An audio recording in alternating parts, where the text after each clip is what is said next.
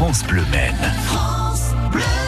Allez, on s'intéresse maintenant à la fête du miel et des confitures, événement qui a lieu cet après-midi à partir de 14h à la Maison de la Prairie. Avec nous, Agnès Frémaux, c'est la responsable du pôle animation à l'Arche de la Nature. Bonjour Agnès.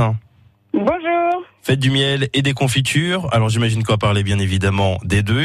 Parlons d'abord du miel, parce que c'est la période, une période assez importante à l'Arche de la Nature. Oui, on a fait, euh, on a eu la chance cette année de pouvoir faire euh, une belle récolte euh, de 120 kilos. Donc on, est ravis d'avoir eu cette opportunité. les pots vont être mis en vente dès cet après-midi sur la fête.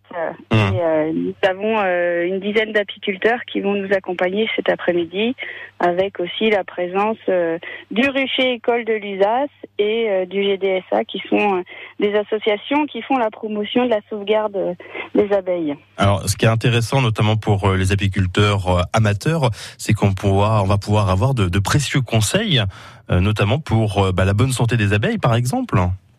Tout à fait. C'est ce que que vont euh, expliquer euh, le GDSA et puis aussi pour se lancer euh, dans la production chez soi en tant qu'amateur, eh bien le Rucher École est là avec l'USAS et on a la la présence des bénévoles toute l'après-midi qui vont faire l'extraction en direct devant le, les visiteurs et ils pourront même, je pense, goûter un petit peu. Ah bah tant mieux, c'est toujours spectaculaire en plus, on imagine. Donc ça c'est le côté miel et le côté confiture, il va se passer quoi?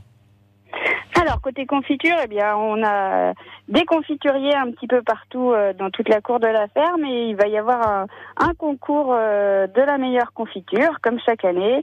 Alors on a aussi bien euh, des confitures classiques de fruits que l'on peut avoir euh, toute l'année. Et puis aussi, on va avoir des confitures un petit peu plus originales, comme euh, les confitures de rose, ce genre euh, de confitures là qu'on a moins l'habitude de rencontrer, mais qui vont valoir le coup de goûter.